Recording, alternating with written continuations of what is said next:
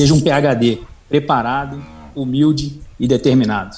Tem que ser um PhD. Humilde porque ninguém gosta do professor de Deus. Ninguém gosta. As pessoas não, não se abrem, não conversam né, com o professor de Deus. Então, você tem que ter humildade, porque quando você é humilde, você. É, as pessoas naturalmente trazem a informação para você, sabe? Eu acho que o mundo hoje é movido de informação. Quanto mais informação você tiver, quanto mais repertório você tiver para a solução dos problemas, melhor, com certeza, vai ser o seu desempenho.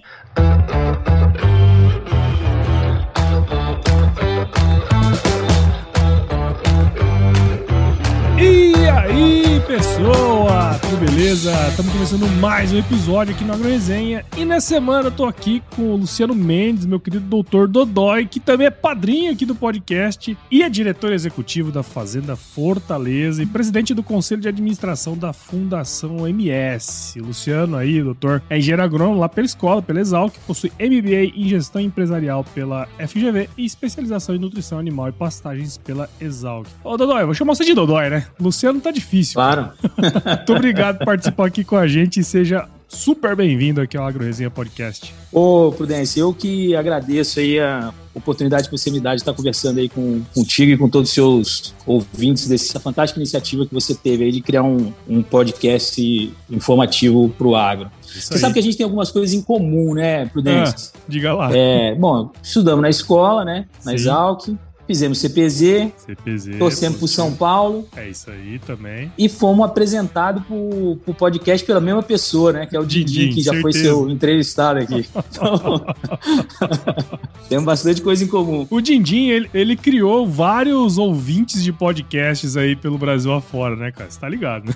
É, eu acho que ele, ele fazia uma cruzada, né, de divulgação do podcast, porque todo mundo tinha aquele símbolozinho no telefone e ninguém sabia para que, que servia. Exatamente, exatamente. Precisamos precisamos de mais dindins, né? Pra espalhar a palavra do podcast aí, né? Tem, botar uns é, bichos pra ir todo dia, todo sábado de manhã bater nas portas, né? É, velho.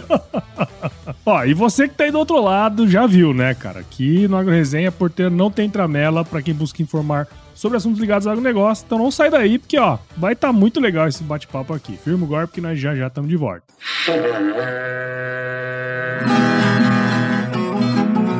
Bom, você já deve ter ouvido a máxima de que é o olho do dono que engorda o boi, certo? Isso é verdade até certo ponto, afinal, só olhar não adianta nada ser uma boa direção.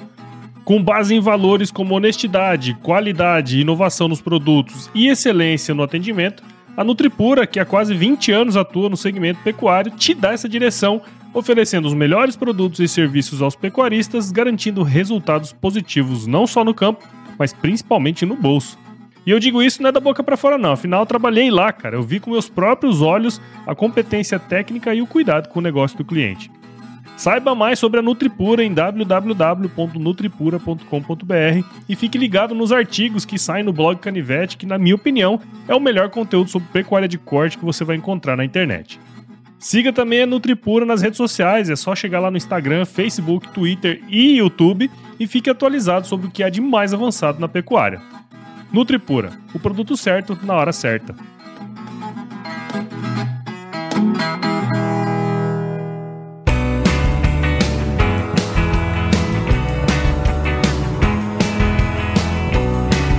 Muito bem, Dodói, estamos de volta aqui, cara. E pra gente começar essa resenha, pra você que tá aí do outro lado, você não sabe, mas o, o Dodói aqui, ó, ele é ouvinte do podcast desde o início, cara. Então, pra mim é uma honra trazer aqui. E começa essa resenha aqui, o Dodói, contando um pouquinho pra gente a sua história aí, cara. Bom, Prudência, eu sou nascido em Brasília, no Distrito Federal. Meu pai era funcionário do Banco do Brasil. E aí a gente se mudou pro Rio de Janeiro onde meu pai foi transferido por causa do, do, trabalho dele. Então, eu passei minha infância e minha juventude é, toda lá no Rio de Janeiro. Então, entre é, estudar e ir para a praia, né, a gente tinha um, uma vida boa lá no, no, Rio de Janeiro. E com 17 anos eu fiz o vestibular e entrei lá em Piracicaba. Minha vontade era, de fato, fazer agronomia. Então eu fiz só dois, duas faculdades. Fiz, fiz em Piracicaba e fiz em Jabuticabal, optei por Piracicaba. Uhum. Isso despertou em mim durante a infância, né? A gente passava as férias, tanto de julho quanto de, do final de ano, na fazenda, que era uma fazenda dos meus bisavós, depois veio com meu avô e hoje está tá com a gente. Então, eu passava as férias na fazenda e gostava muito, era uma fazenda tradicional de pecuária, então eu gostava muito dessa, dessa atividade, e aí foi onde despertou vir fazer agronomia em Piracicaba com a ajuda do meu pai aí que me, me orientava nessa questão dos melhores lugares, né? Da, meu, meu, pai sempre falava, ó, se for para fazer alguma coisa, tem que fazer bem feito, né? Então, a gente optou por Piracicaba. Aí quando eu me formei, eu vim para durante a graduação aí eu fiz o CPZ, uhum. e você também fez isso, né? Fui coordenador de estagiário, fui estagiário, fiquei Você lá... não sabe, vou te contar uma coisa, ô Dodói. Você sabe que quando eu entrei no CPZ, eu lia todas as atas antigas, cara. E eu lembro do seu nome sempre, cara. Porque tava lá nas atas antigas lá. Não sei se você escrevia pra caramba, ou você muitas vezes era o, o redator, né? Das, das, da, das atas. O secretário. O secretário. O secretário. e eu lembro sempre, cara, do Dodói lá nas atas do CPZ. Mas é só um adendo aí, porque é que você tava falando e agora eu lembrei. Pô, eu comecei no CPZ, quando eu entrei na escola no primeiro ano, eu tava indo pra aula de zoologia e, a, e a, o departamento de zoologia passa na frente da zootecnia. Isso. Eu vinha passando na frente e tinham duas duas meninas laçando uma vaca, cara. Uma era bem como se fosse hoje. Uma era a porteira, que é a esposa do Billy Liu, né? Que é da, do CPZ. Uhum. É, e a outra não me lembro, cara. E eu parei e fiquei curioso. Falei, nossa, que legal. Isso aí estão falando, não, estamos mexendo com a vaca tal. É um estágio, chama CPZ tal. falei, opa, quero esse negócio para mim. Aí passou o tempo, eu acabei ingressando lá. Legal. Bom, eu me, formei, né? Me formei em 94, no início de 95 eu vim para Maracaju e meu pai passou aí a, a condução da nossa atividade agropecuária para mim. Eu tinha 22 anos na época, então e desde então eu tô desde no início de 95 eu tô na atividade que inicialmente era uma atividade exclusivamente de pecuária e depois eu como a turma das startups gostam de falar, eu pivotei. Pivotou. para a agricultura e hoje a gente tem a, maior parte da nossa é, da nossa atividade é na agricultura, a gente tem um pouquinho só de, de gado no, no, modelo de integração. Legal, legal. É, andou escutando muitos episódios sobre startups também, né? Rapaz, eu, faço, eu faço trecho Campo Grande Maracaju toda semana duas vezes, né? Porque minha família fica em Campo Grande eu fazendo em Maracaju. Então, rapaz, a melhor coisa que tem é escutar podcast. Exatamente. E, e, assim, é muito interessante isso, né, cara? Porque tem uma aderência muito grande com a nossa turma, né? A nossa turma tá viajando, cara. Tá de carro, tá no trecho, né, cara? Então, é, é um momento ali que antes do podcast. É, tem um momento antes do podcast e depois do podcast, né? que é Exatamente. Que você começa. Mas um ponto aí que é bem interessante dessa sua história, né, cara? Assim, eu já tinha visto outras entrevistas suas, inclusive vi sua entrevista lá no podcast do Patrone, né? Mas é, na conversa prévia nossa, uma coisa que me chama muita atenção é essa questão do, do seu pai, né? Passar o, o negócio da família. Logo quando você se formou lá em 94, quer dizer, você acabou de falar aí, você tinha 22 anos de idade e tal. Cara, a gente estudou na a gente sabe que é uma boa formação, mas também a gente sabe que é, a formação acadêmica ali, por mais que a gente tenha feito CPZ e tudo mais, ela nem sempre é suficiente para várias questões ali do dia a dia da fazenda e tudo mais, né? Lidar com funcionário, máquina e tal, papapá. Como que foi para você, o Dodó, esse início, cara, assim, é, os perrengues mesmo, sabe? Eu, eu sei que o início aí provavelmente deve ter sido os cinco, seis primeiros anos do negócio, né? Mas como que foi isso aí, cara? Então, Prudência, foi bastante difícil, cara. Foi bastante difícil, porque de fato houve uma, uma transferência mesmo do, do negócio para mim. Lógico, o negócio, como era pecuária, algumas áreas estavam arrendadas, né? Então, quer dizer, a parte que, que de fato eu fazia gestão sobre era uma parte pequena. Mas, assim, é o que você falou, a gente vem com uma, com uma, com uma formação boa e o CPZ me deu uma bagagem boa, prática disso, né? Mas a gente, como todo engenheiro agrônomo, a grande maioria deles, né? Ou como um, todo produtor, a gente tem muita dificuldade de gestão. Eu tive bastante essa, essa dificuldade de implantar um, um, bom modelo de gestão no início. Uhum. Meu pai era, era, economista, né? Ele, ele, me ajudava nisso e eu ficava um pouco mais focada na produção. E eu vinha com a bagagem do CPZ e a gente trabalhava com adubação. Na época a gente trabalhava adubando pasto e eu iniciei esse projeto até quando eu estava estudando ainda na, na faculdade, fazendo as recomendações para o meu pai, estava estudando na escola. Bom, quando eu, quando eu cheguei para cá, a gente não conseguia é, aumentar a escala de produção que a gente tinha com adubação aumentando a, a, adubação, porque tinha uma exigência de capital muito grande, né? E aí é que, que a coisa pegava, sabe? Porque você ficava, adubava, a fazenda tinha mil hectares, né? Ela toda são dois mil hectares, aí uma parte estava arrendada, a fazenda tinha mil hectares e eu adubava 50, uhum. entendeu? Então, né, eu tinha uma, uma dificuldade grande em fazer escalar esse negócio, porque a exigência era muito grande. É, e na época você não tinha recurso é, de terceiros, né, financiamento de banco, essas coisas para atividade pecuária, você tinha para agricultura. E foi aí que, em 96, eu chamei meu pai e falei, pai, nós precisamos botar a agricultura aqui na, na, nossa atividade, porque nós não vamos dar conta de fazer isso com o que a gente precisa fazer para pecuária, com, com pecuária, com esse modelo de intensivo numa, numa pequena parte. Uhum. Aí meu pai, era, como ele trabalhava no Banco do Brasil, ele passou uma época, cara, muito difícil da agricultura aqui na região. Ele viu muita gente perder patrimônio e tal, então ele ficava um pouco assustado com isso.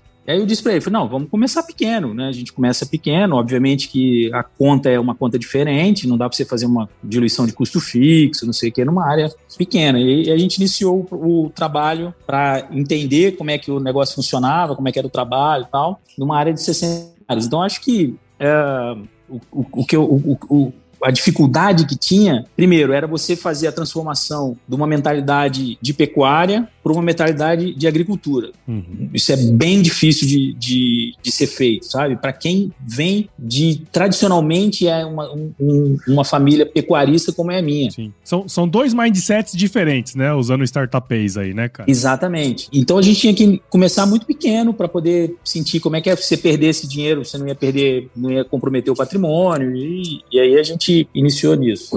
Foi assim, cara, o início. E aí hoje a gente planta 4.200 hectares. Então, em 28 anos, a gente considera que é um crescimento expressivo aí, começando com uma área de 60 hectares. Sim. E assim, o, ponto legal, né, cara, que a gente vê, escuta a história, né, assim, uh, você provavelmente deve ter conversado com muitos outros agricultores, né? Cara, eu, eu sempre acho genial essa questão de você, pô, pegar 28 anos atrás, né? Você pegar e falar assim, não, vamos começar com 60 hectares. Porra, daqui 30 anos a gente vamos ver o que, que vai rolar sabe? Eu fico imaginando só o, o, cara que tá escutando do outro lado aqui, um cara de 20 anos, entendeu? o cara vai pegar um negócio desse aqui e falar, não, é, vamos pensar nos próximos 30 anos como é que vai ser o negócio. Essa sociedade cada vez mais imediatista e tudo mais, né, cara? E, e a agricultura, a, enfim, a agropecuária de uma maneira geral, ela tem essa característica de, porra, você tem que fazer as coisas devagar e tal, não pode dar o passo maior que a perna. Isso ensina muita coisa pra gente, né, cara? Você tocou num ponto é, bastante interessante interessante. O, o, modelo que a gente sempre tocou foi um modelo bastante conservador, sabe, Porque uhum. A gente nunca, como você disse, nunca deu um passo maior que a perna, porque a gente entendia que a agricultura era uma atividade de risco. Ela é uma atividade de risco. Né? Então, você precisa ter uma estrutura que permita que quando você tome uma lambada, você suporte essa lambada que você tome, né? Uma seca, uma geada, uma, uma queda de preço, o que quer que seja, que vá de fato comprometer a sua geração de caixa. Uhum. É, então, a gente foi indo aos poucos com o crescimento, começou com 60, depois foi para 200, depois foi para 400, ia aumentando é, conforme a gente conseguia e conforme a gente tinha um caixa acumulado. Né? Então a gente tinha sempre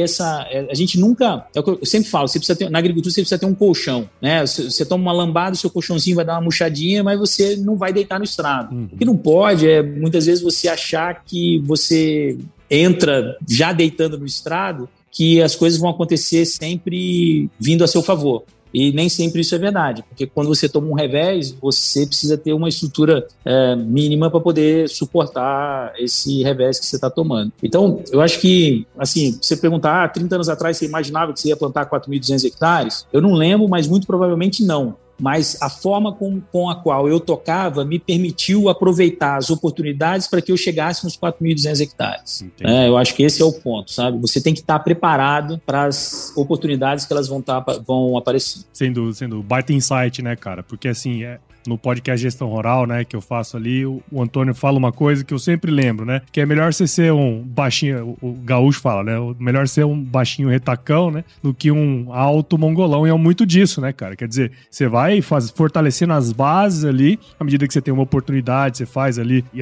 aproveita essa oportunidade, ao mesmo tempo que a hora que você toma um negócio, você não cai, né, você não, não abala a estrutura. Isso é um baita do insight, não só para agricultura, mas para qualquer negócio, né, cara? Exatamente, é isso aí. É importante eu escuto, é, é muito bom os, os, os, podcasts do, de gestão que você produz com a turma, né? Então, eu, na verdade, o meu conceito é exatamente isso. Fortalece e vai.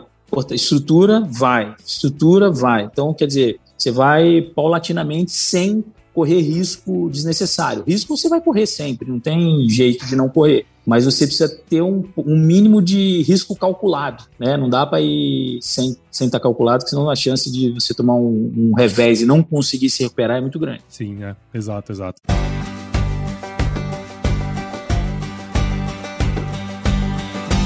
E aí, tá curtindo o bate-papo, cara? Espero que sim. Mas eu tô passando aqui para te dar um recadinho. A missão da Stoller é transformar conhecimento em inovação para a agricultura, gerando valor a todos os envolvidos. Por mais de 50 anos, ela transforma conhecimento em inovação no esforço de impulsionar as culturas a alcançarem seu máximo potencial genético e atingir altas produtividades. E quando se trata de conhecimento, você pode encontrar tudo sobre fisiologia, nutrição e biologia de plantas no podcast Campo On, produzido pela Stoller.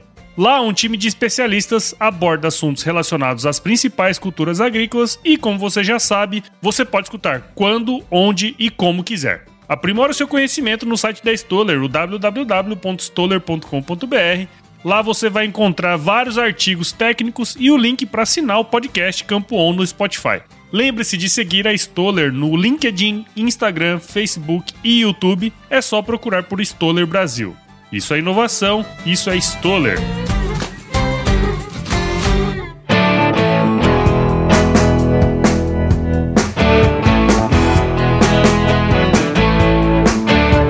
Quando você tinha pecuária, Vamos supor, ah, vamos plantar aí o primeiro ano, você abriu ali 60 hectares, né? É, é plantou 60 hectares e tudo mais, né? A complexidade de um projeto como esse nem se compara à, à complexidade de um projeto de mais de 4 mil hectares, né, cara? É, é assim, totalmente diferente. E você falou aí, né, que ao, ao, ao longo do tempo você foi migrando para agricultura e tal. E a pecuária, de alguma maneira, está presente também no seu sistema de produção, afinal, ela entra ali no modelo de integração, um, um período pequeno do ano, mas existe, né? Conta pra gente um pouco de como funciona o seu sistema hoje, né? O seu sistema produtivo e, e, e como que foi acontecendo essa mudança ao longo das safras, né? A gente percebe que muitas áreas estão sendo convertidas, né? Áreas de pastagem continuam sendo convertidas em agricultura e o fator animal ele tem entrado nesse processo, né? Conta um pouquinho pra gente sobre isso aí, cara. O que eu penso, Prudência, é o seguinte: é, você, o sistema soja-milho, assim, a maior parte da minha área é sistema soja-milho. Eu tenho uma área em terrenos que é soja-sorgo, uhum. numa parte da área e uma parte entra com pastagem dentro do modelo de, de integração. O sistema soja-milho, ele, dependendo do tempo que você tem dentro desse modelo, ele, ele entra em colapso, uhum. sabe? Isso pode demorar, dependendo da área, pode demorar 20 anos, pode demorar 25, pode demorar 15, pode demorar 30, que é o quê? Que é o aumento da incidência de pragas e doenças naquela área que fazem com que a sua produtividade ou ela reduza ou ela fique estagnada. Uhum. E aí, de alguma forma, você precisa entrar com um modelo de rotação de cultura que te permita com que você quebre essa, essa, esse ciclo é, vicioso aí, né, de, de, de, perda de produtividade. E aqui para nós, é, aqui na, no Mato Grosso do Sul, a integração ela entra muito bem, porque você é uma, é uma atividade que tem uma liquidez excelente, né, você tem, você tem gado, você pode vender a qualquer momento, você fica sem, então quer dizer, você não fica com produto estocado. A gente tem dificuldade de plantar milho verão, então a atividade da integração ela entra muito bem. Qual que é o problema? É que é difícil pra caramba, hum. né? O modelo de integração para você colocar a atividade pecuária dentro do mesmo patamar tecnológico que você tem hoje na agricultura é muito difícil. E exige uma dedicação muito grande, você precisa entender do manejo efetivamente, você não pode perder passo, você não pode perder time de adubação, você não pode errar o manejo, senão o animal, em vez de ganhar 600, 700 gramas, ele ganha 300, e isso compromete o seu resultado final. Então, é uma complexidade um pouco maior, porque você envolve dois componentes é, vivos, né? Que é o componente vegetal e o componente animal. A sua colhedora é o boi, não é mais uma máquina. Né? Então, é, esse modelo é um pouco mais é, difícil. O que, que a gente tem optado? Nas áreas onde a gente tem é, um clima um pouco mais, clima e solo um pouco mais adverso para a cultura do milho safrinha, a gente tem entrado com pecuária, com, põe pasto, colhe soja, põe capim e entra com, com, com o gado. A gente consegue performar aí cinco arrobas nesse período aí de quatro meses, quatro meses. faz aí um, uma boa receita que ajuda na diluição do, do, do, do custo fixo. E nas áreas onde a gente tem é, potencial produtivo mesmo, tanto de clima quanto de solo, a gente entra com milho e agora nós estamos fazendo rotação com culturas de cobertura, né, para uhum. poder fazer a rotação na cultura de inverno e não na cultura de verão. E aí nós estamos entendendo que dessa forma a gente consegue a incrementar a produtividade é, das áreas, tanto no verão quanto no, no safrinha. A gente escuta muito, né? Inclusive já trouxe vários especialistas aqui, inclusive agora recentemente, né, falando sobre integração e tal, né? E assim, quando a gente vai nas fazendas de integração, cara, é, é, muito difícil uma que roda assim, azeitado. Essa que roda azeitada, ela, ela, é difícil de acontecer. E eu vejo que é uma questão muito daquela questão, daquele negócio que você falou ali atrás, do mindset, né? Do, da agricultura e da pecuária. Normalmente, há sempre uma rixa dentro da fazenda. Ah, a galera da agricultura, ah, a turma da pecuária, né? Isso, pô, é, já, já é um sistema complexo pra caramba. E se tem essa divisão, fica muito difícil. Como que você lida com isso aí, cara? Então, lá na, nessa área que eu tenho lá em Terenos, que é pecuária no inverno, é uma turma só, é a mesma turma. Hum. A turma da roça, que faz roça no verão, é a turma que cuida do gado hum. no inverno. Então eu não tenho distinção de equipe, né? Então, uhum. assim, algumas pessoas que trabalham comigo lá, eles já trabalharam em fazendas de pecuária. Então, essas pessoas ficam responsáveis por tocar o gado, por tocar a atividade de gado. E aí o restante da turma fica na, na, na atividade agrícola, porque a gente tem sorgo lá nessa fazenda. Então fica aí na, na agrícola e, e aí tem a turma de manutenção de máquina, essas coisas que, vai, que vão, vão rodando. Então é a, é a, a turma que está na lavoura no verão, está no gado no inverno. Então para mim é mais fácil. É, e, e, esse cara, não sei aí, mas provavelmente deve ser difícil de encontrar esses caras aí, né? É, na verdade eles vieram da pecuária e aí eu treinei os caras na agricultura. agricultura. Então, é, não é, não é fácil você ter as duas coisas realmente, é difícil. É, formação de pessoas, né, cara, no 12 aí. Que é o, que é o próximo apagão, né, Prudência, que nós estamos sentindo, Exato. né? Exatamente. É, exatamente. a tecnologia está vindo numa velocidade tão grande que a turma não está conseguindo acompanhar. Então, se não investir nisso, já, eu acho que, na minha visão, já está colapsando. Sim. Né? Não sei se você viu, entrevista, ouviu a entrevista que eu fiz com o Pepônio, uns meses atrás. Ele falou sobre engenheiros agrônomos em geral, né? É, e ele comentou justamente isso, cara. Existe já uma pesquisa falando assim, cara, nos próximos 10 anos não tem engenheiro agrônomo suficiente na qualidade necessária para ocupar os cargos que vão abrir. Exatamente. Imagina, né, é, pessoas de, de campo, assim, né, cara, que é bem, é bem complicado. É. Já é um apagão mesmo, você falou, né? Porque imagina a tecnologia que nós estamos vendo na, na embarcando nas máquinas, né? Se você não preparar a pessoa, a pessoa não, não consegue interpretar aquilo que está dando de indicador ali naquele equipamento, né? E aí acaba você não explorando. Eu, eu uma vez eu vi um, foi numa, numa empresa forte aí de, de máquina agrícola, ela disse que menos de 10% das colhedoras a pessoa usava o sistema de mapeamento. Você acredita? Mapeamento de colheita. Acredito. Eu fiz um estudo quando eu trabalhava no IMEA falando sobre isso. E, e era exatamente isso aí. Tipo assim, muita gente usava mapa de fertilidade, mas era assim, menos de 10% utilizava mapa de colheita. Quer dizer, você fez todo o trabalho de organizar os mapas e tal, para fazer as adubações e tudo mais, mas você não ofere o principal, que é a produtividade no final.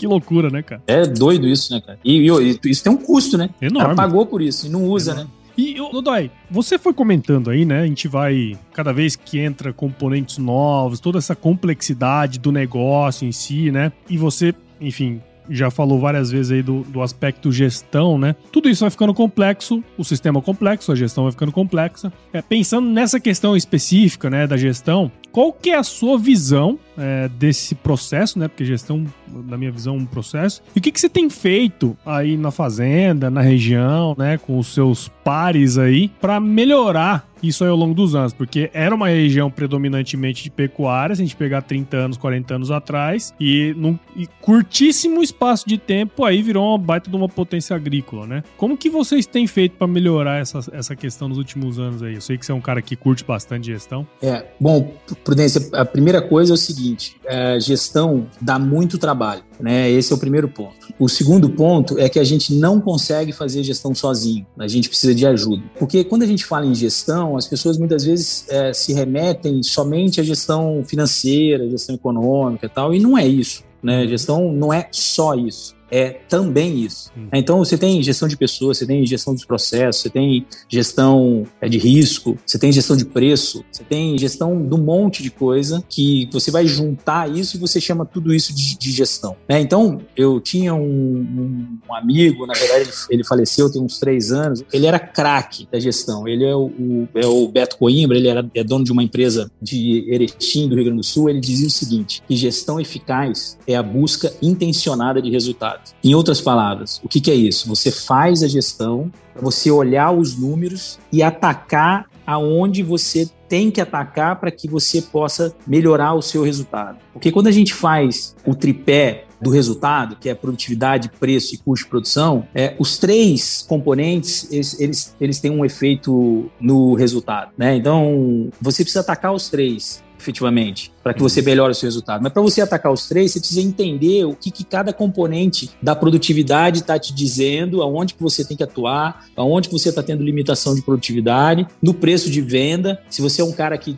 que olha é, o mercado de, e, e, tem algum indicador que diga, ó, venda agora ou não venda agora, né, o custo de produção, no custo de produção, quais são os produtos que estão impactando no seu custo de produção, o que, que você vai fazer para aumentar a produtividade. Então, quer dizer, a interação dos fatores, dos três fatores, fazem com que você tenha o resultado. Então, você tem que olhar para tudo. Cara, não adianta. Eu, igual você, eu sou agrônomo, então, eu, assim, eu tenho a tendência a ter um foco maior na produtividade. Por quê? Porque é a formação que a gente teve. Né? Agora, eu preciso também olhar os outros é, componentes para que eu possa é, performar no resultado, porque para mim importante é o resultado. Né? E, e, o que a gente está fazendo hoje de mais é, interessante é, é, que nós temos um, um grupo de análise comparativa, que é um grupo de benchmarking que a gente fala dos produtores da região. Nós temos 28 mil hectares que são comparadas, são, eu não me lembro o número exato, mas que são 18 ou 19 propriedades. Uhum. Essas propriedades, elas se comparam entre si com os indicadores, produtividade, custo de produção, custo de produção destrinchado, preço de venda, e isso permite com que a gente entenda onde a gente está e entenda qual é o potencial que a gente tem para alcançar. Porque é, eu sempre digo uma coisa, que em algum lugar do mundo tem alguém que faz exatamente o que você faz melhor do que você faz. Hum. E você precisa conhecer esse cara para você poder aprender com ele. Né? Você não vai copiar o cara, mas você vai entender, vai aprender, vai conversar, vai buscar informação. Tal. E porque assim, Prudência, é emblemático isso. Na safra 2021, teve o descolamento de preço, né? O preço é, no início da safra estava 80 reais, tal. Na colheita ele estava 150 reais. Então o preço dobrou de, o preço da soja dobrou de valor. Você pega tem dois produtores, duas fazendas desse grupo nosso de benchmark, os caras colheram 74 sacos, os dois, igual, mesma produtividade. Um fez o melhor resultado do grupo e o outro fez o segundo pior resultado do grupo. Então veja, 74 sacos é uma baita de uma produtividade. Então, os dois fizeram boas produtividades. Então, se você não faz parte do grupo de benchmark, você olha aquele cara, o cara que colheu 74 fala, pô, meu eu colhi super bem, né? Só que uhum. um foi para a cabeça do resultado e o outro foi para a cola do resultado, o final do resultado. E esse cara fez de margem é, eu não me lembro exatamente o valor, mas fez 4 mil reais de margem, porque o preço, obviamente, que o preço ajudou bastante ele, né? Nisso. Mas ele tinha vendido um pouco antecipado tal, então ele fez 4 pau de mais. Se você não tem um grupo olhando aquele cara que foi para a ponta lá, que fez 7.500 de margem, 3.500 reais a mais de margem, você vai falar, pô, eu fui bem. E foi bem realmente, né? Você colheu 74, fez 4 pau de margem, né? Pô, teve um cara que colheu 74 igual você e fez 7 pau e 300, botou quase o dobro de margem em cima de você. Então, você precisa ter uma referência para você poder entender aonde que dá para você chegar, senão você começa a, malhar em ferro frio, começa a, a, a não dedicar os recursos para onde de fato eles devem ir. Então, tem uma série de, de, de vantagens que você fazendo uma análise comparativa, você consegue trazer informações para que a sua gestão seja na busca intencionada de resultado. Eu acho que o, o, o, resumo é isso. Você precisa fazer gestão para entender aonde que você pode mexer, qual é o botão que você vai apertar, e são vários que você vai apertar, para que você comande o seu painel de controle para que o seu avião vá voando é, para onde de fato você quer ir, né? Então, Sim. se você não tiver esse conhecimento, não tem como fazer. Sem dúvidas, cara. E isso é um ponto bem legal, né? Porque, assim, muitas vezes é, os produtores, né, não digo a maioria, mas tem muitos deles que se sentem meio desconfortáveis de abrir as informações, né? Para não dizer outra coisa, obviamente. Mas para chegar nisso aí é, é, um nível de maturidade bem grande, né, Dodói? Fala a verdade. Muito, muito. O que, que a gente faz? É, isso é um problema que existe. É, o, as propriedades são codificadas. Uhum. Então eu não sei qual é o número do meu, qual é a letra do meu vizinho e meu vizinho não sabe qual é a minha letra. Então, como são 18, é difícil você identificar quem é quem. E a gente usa uma metodologia do, do, desse grupo que foi criado pelo Beto, desse meu amigo que faleceu, é, que é uma empresa do Rio Grande do Sul, que é o, que é o grupo Agros. Então, uhum. eles trazem essa metodologia. E qual é o papel deles? Além de auditar os dados, eles, no fechamento do negócio, eles, eles perguntam para os produtores que estão na ponta quais foram os fatores que eles entendem que fizeram com que eles ficassem na ponta, uhum. entendeu? Sem, sem que sem eles saibam é. o, o, o, posicionamento do outro. Uhum. O que, aí ele, eles começam a falar ó, que as pessoas que estão na ponta estão trabalha mais com, sei lá, perfil do solo, trabalha mais com usa indicadores na comercialização, fica olhando custo de produção com adesão maior ao planejamento. Aí tem uma série de fatores que fazem com que as pessoas que estão na ponta fiquem na ponta. E algumas delas são coincidentes, entendeu? Entendi. Então, é, e aí você acaba aprendendo com, de fato com as pessoas que estão na ponta. Sim. Conta o milagre, mas não conta o santo, né? Basicamente é, é essa, né? e boa, exatamente, é isso aí. Legal, cara. Porque legal. na verdade, né, né, Prudência, a gente não é concorrente direto, né? A gente é concorrente em algumas coisas. Que, por exemplo, a gente é concorrente num arrendamento de terra, a gente é concorrente numa compra de terra, então, algumas informações, elas de fato são estratégicas. Porque, por exemplo, se eu tiver do meu lado um cara que está disputando um arrendamento comigo e ele olhar que eu estou com uma margem é, menor que a dele, o cara vai entender e falar, pô, eu posso apertar um pouquinho mais no arrendamento que eu vou tirar ele da competição. Então, hum. é, a gente é, mas não é concorrente. Então, é diferente de uma empresa de calçado, que põe o preço no. no se você abrir o seu custo de produção para o seu concorrente, é quase que mortal, né? Sim. Mas é, é, bem bacana. De fato, é um grau de maturidade bastante grande. Na minha opinião, na gestão, é um degrauzinho para cima, cara. Sim, sem dúvida, sem dúvida. Afinal, o cara tem que ter as informações, né? Para o cara ter as informações, ele já é um cara top né? Assim, Exatamente. Se você rodar aí 90 mil propriedades, você vai ver que não existe essa quantidade, né? É. De gente com as informações. E pro cara compartilhar ainda, é o cara, é o top dos top, né?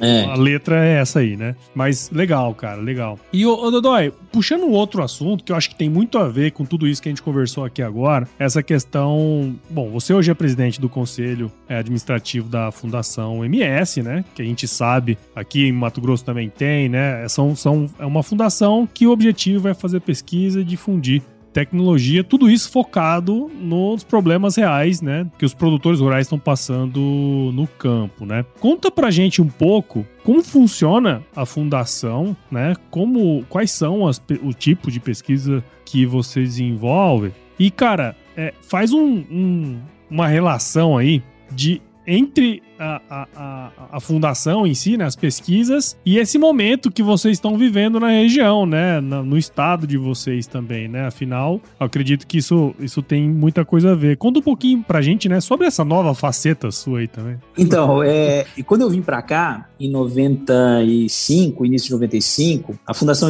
a fundação fez 30 anos esse ano. Uhum. Ela já existia. Aí eu fiquei uns dois anos, e quando eu entrei na atividade, eu entrei já colado na fundação, porque a fundação já desenvolvia trabalho de pesquisa nesse sentido de, de produção de soja, integração tal. Uhum. A fundação, ela faz uh, o que a gente chama de pesquisa aplicada. Então, nós temos quatro, cinco setores, né? Que é o fertilidade do solo, temos a fitotecnia soja, temos a fitotecnia milho e temos a parte de proteção de cultivos, que, que ela está segmentado em herbologia e e entomologia e a parte de fitopatologia. Então, cada setor desse tá, tem um pesquisador responsável. Em cima desse setor, o pesquisador desenvolve os trabalhos com base na demanda do produtor, que é representado por um conselho técnico científico. Então, a dor do produtor, ele externa isso dentro da reunião do conselho técnico científico. A, a, a, Fundação, a Fundação MS, mediante ao seu pesquisador responsável, transforma isso num trabalho de pesquisa para que isso possa ir para o campo e o resultado disso volte para o produtor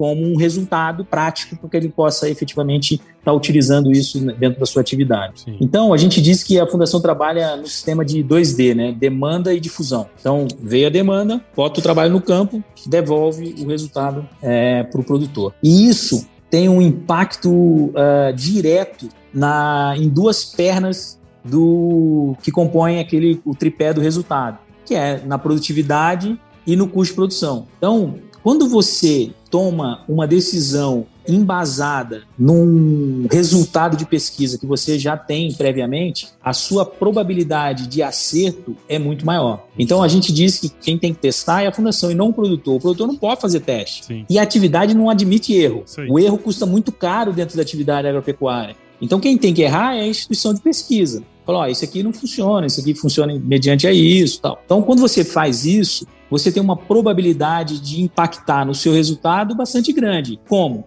Pô, você vai usar um determinado produto que pode, pode até te aumentar o custo de produção por hectare, mas ele vai te aumentar a produtividade. Você vai reduzir o custo de produção por unidade produzida. Pô, legal. Esse, desde que anteriormente você tenha feito um diagnóstico e tenha entendido quais são os fatores que estão trancando a sua produtividade. Então, toda decisão que o produtor é, deve tomar, na minha opinião, ela tem que estar embasada num conhecimento científico prévio, sabe, Prudência? Não uhum. dá para tomar a decisão de orelhada, sabe? Porque, como eu falei, é, a, a, o erro custa, de, custa muito caro. Né? Então, nós precisamos ser mais assertivo nisso. E a pesquisa, e aí a Fundação MS ajuda muito a gente nessa tomada de decisão, uma instituição bastante importante. Quer ver um dado interessante? Nós temos é, trabalho com variedade. Surgem variedades inúmeras, é, variedades todos os anos. Existe um diferencial de produtividade de variedades que são registradas pro para nossa região, de na mesma época de plantio, mesmo data de plantio, tudo certinho, a variação é de 40 sacos por hectare. Então, enquanto uma variedade produz 30, a outra produz 70. Então, se você não tem esse dado para descartar as variedades que estão lá embaixo e vir nas variedades que estão aqui em cima, num, num, posicionamento de variedade, imagina você às cegas escolher uma variedade que produz 30. Uhum. Né? Então, é um risco muito grande que o produtor corre é, nessa tomada de decisão. Ele precisa ter algum embasamento técnico, né? E no caso técnico nesse sentido embasado em conhecimento científico. Sem dúvida, sem dúvida. E esse ponto é bem legal, né? Porque assim, como você comentou, é uma pesquisa aplicada, né? Os dois Ds, né? Demanda e difusão. Isso é legal, né, cara? Porque é uma região que cresce ano a ano. A hora que você vai analisar, é, bom, só, o seu exemplo é claro, né? 30 anos atrás não existia agricultura aí na sua propriedade, hoje, né? Vocês plantam aí a quantidade que vocês plantam. Quer dizer, o, o avanço dessa agricultura aí também tem muito a ver com essas, é, esse aparato científico por trás, né? Porque é, são as. Você comentou ali atrás. A probabilidade do cara tomar uma decisão mais assertiva ela é maior do que o cara que, ah, eu acho que é isso e aquilo outro, né, cara? Então, é, o papel dessas, dessas instituições de pesquisa são, sim, é, muito importantes, né, cara? Demais. É muito importante, porque é um contato direto que você tem com a pessoa que está ali fazendo a pesquisa, né? Sim. Então o produtor tem liberdade de pegar o telefone e ligar para o pesquisador da fertilidade, o pesquisador da entomologia, falar, pô, o produto está funcionando para mosca branca, para cigarrinha, sei lá o quê. Então é, precisa ter essa proximidade da ciência com o usuário final, que é o produtor, sabe? Então é, é importante que se tenha isso uh, para que a gente possa colocar em prática todo o recurso que está sendo investido em, em, ciência e tecnologia, de fato seja aplicado no campo, sabe? A gente acredita muito nisso. Sem dúvida, sem dúvida. E o Dodói, eu, assim, a gente não podia deixar passar em branco, né? Você contou a sua história, cara, e eu achei fenomenal, porque a, além de ser uma história que uh, inspira, né, a gente, qualquer qualquer outro agricultor que escutar aí o que você falou vai ficar inspirado, né? Porque além disso é uma baita história de empreendedorismo, né? Eu, eu sempre brinco que a gente dá a gente dá palanque para um monte de empreendedor, né? E esquece os mais raízes, né? Que é o cara que tá ali, né? Fazendo. E, e isso é uma baita de uma história de empreendedorismo e uma coisa que você comentou lá atrás, né? Que nós temos várias similaridades aí, né? Fizemos estudando Nesalc, torcemos pro nosso querido tricolor, que tá mal das pernas, mas tá tudo bem. e a gente fez CPZ, né, cara? E recentemente que eu trouxe o Coelho aqui, sabe? Pra gente trocar uma ideia e tal. E assim, para mim, cara, o, o, CPZ foi um, um, baita divisor de águas na minha vida. Eu digo profissional, mas uh, nunca é, a, nossa vida é indissociável, né? O, o, o, profissional impacta no pessoal, que impacta no profissional também. Hoje, depois aí, quase 30 anos de formado, né? 28 anos de formado, à frente da fazenda, ajudando aí no desenvolvimento da agricultura no MS, né, cara? Que é um baita um estado também. Vamos voltar lá atrás, cara. Aquele moleque de 20 anos lá, que era do Rio e que não gostava de, de ficar na praia, ia pra Maracaju. eu gostava, eu era, eu era surfista. Você era surfista, cara? Mas diga lá, o surfistinha lá do Rio de Janeiro que pegava onda em Maracaju, quais são, cara, os ensinamentos que você carrega daquela época do CPZ, daquele trabalho que a gente faz, fazia lá, né, ainda faz a molecada? O que, que você traz daquela época, cara? Olha, uh, o CPZ para mim foi um, uma escola dentro da escola. Acho que a gente não consegue é, agradecer ou retribuir tudo que o CPZ fez é, pela gente ao, ao, longo da vida, sabe? Porque, assim, eu vou falar só do professor Moacir, do professor Vidal, porque é, senão a gente vai esquecer, tem muitos uhum. outros envolvidos nisso, mas eles, como lideranças do CPZ, é, trouxeram pra gente, cara, uma filosofia é, do, do trabalho duro, da responsabilidade, da visão crítica, né, da sempre tem espaço para melhorar. É, então, não, não, necessariamente você precisa trabalhar com, com pecuária para que você possa implantar isso na sua atividade, independentemente do que ela seja. É exatamente a mesma coisa. Você precisa trabalhar duro, você precisa ter responsabilidade, então você precisa ter visão crítica, que você é, é confrontado, apresentado com situações novas é, quase que diariamente. Sim. Então você precisa ter uma visão crítica para de fato se você vai embarcar nisso ou não, para você não pensar com a cabeça dos outros. O CPZ trouxe muito isso para mim, sabe? E eu carrego isso para minha vida inteira. Eu desde que eu me formei, a, a, minha, a minha forma de trabalhar é exatamente essa. Então, a gente nunca vai conseguir retribuir o que o CPZ fez por nós. Eu, pelo menos, não, não vou conseguir, é. entendeu? Porque é, é muito grande. É isso aí, cara, exatamente. Assim, eu, eu, eu, penso muito, sabe, naquela época, cara, é, da gente ali e tal. Porque no momento é meio ruim, né? É meio chato. Ah, acordar às 5 é. horas da manhã, ir lá, tirar leite.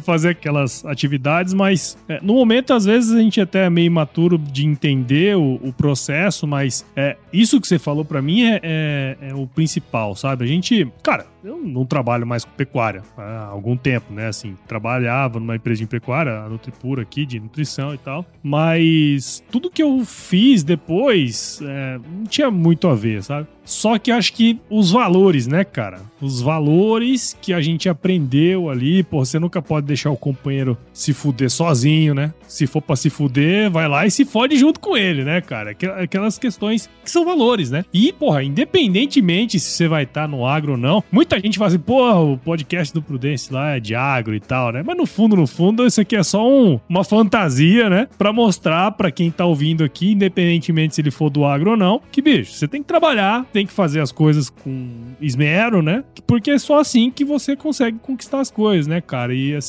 a gente tem vários exemplos ali no CPZ de gente que não trabalha mais na área, mas que, pô, é, é são baita profissionais, né, cara? Então é, é, isso que você falou é, é verdade, bicho. Eu, eu, eu, acho que nem, nem teria como a gente retribuir o que a gente aprendeu ali, né? Não tem, não tem. Nós, nós fomos. Nós fomos for, nós demos muita sorte, cara. É isso aí. De ter entrado na escola, da escola ter, ter o CPZ, né, que vai fazer agora 45 anos 45. de existência. Então é um estágio super antigo, acho que é o mais antigo da escola, é que vem antigo. formando inúmeros profissionais. Mas assim, é o que você falou, os valores, eles são, eles são inegociáveis. Né? Então, não adianta, meu irmão, se você não trabalhar duro, se você não tiver responsabilidade, se você não tiver visão crítica, se você é, é, sempre entender que você tem espaço para melhoria, né, pode ter certeza, você pode aplicar isso em qualquer lugar, esse negócio vai dar certo. Então eu acho que é, e esses valores pelo, pelos quais nós fomos forjados, eu acho que é, é inestimável a contribuição que o CPZ deu pra gente, cara. E se for para tomar cachaça até 5 horas da manhã, vai dormir lá na sede.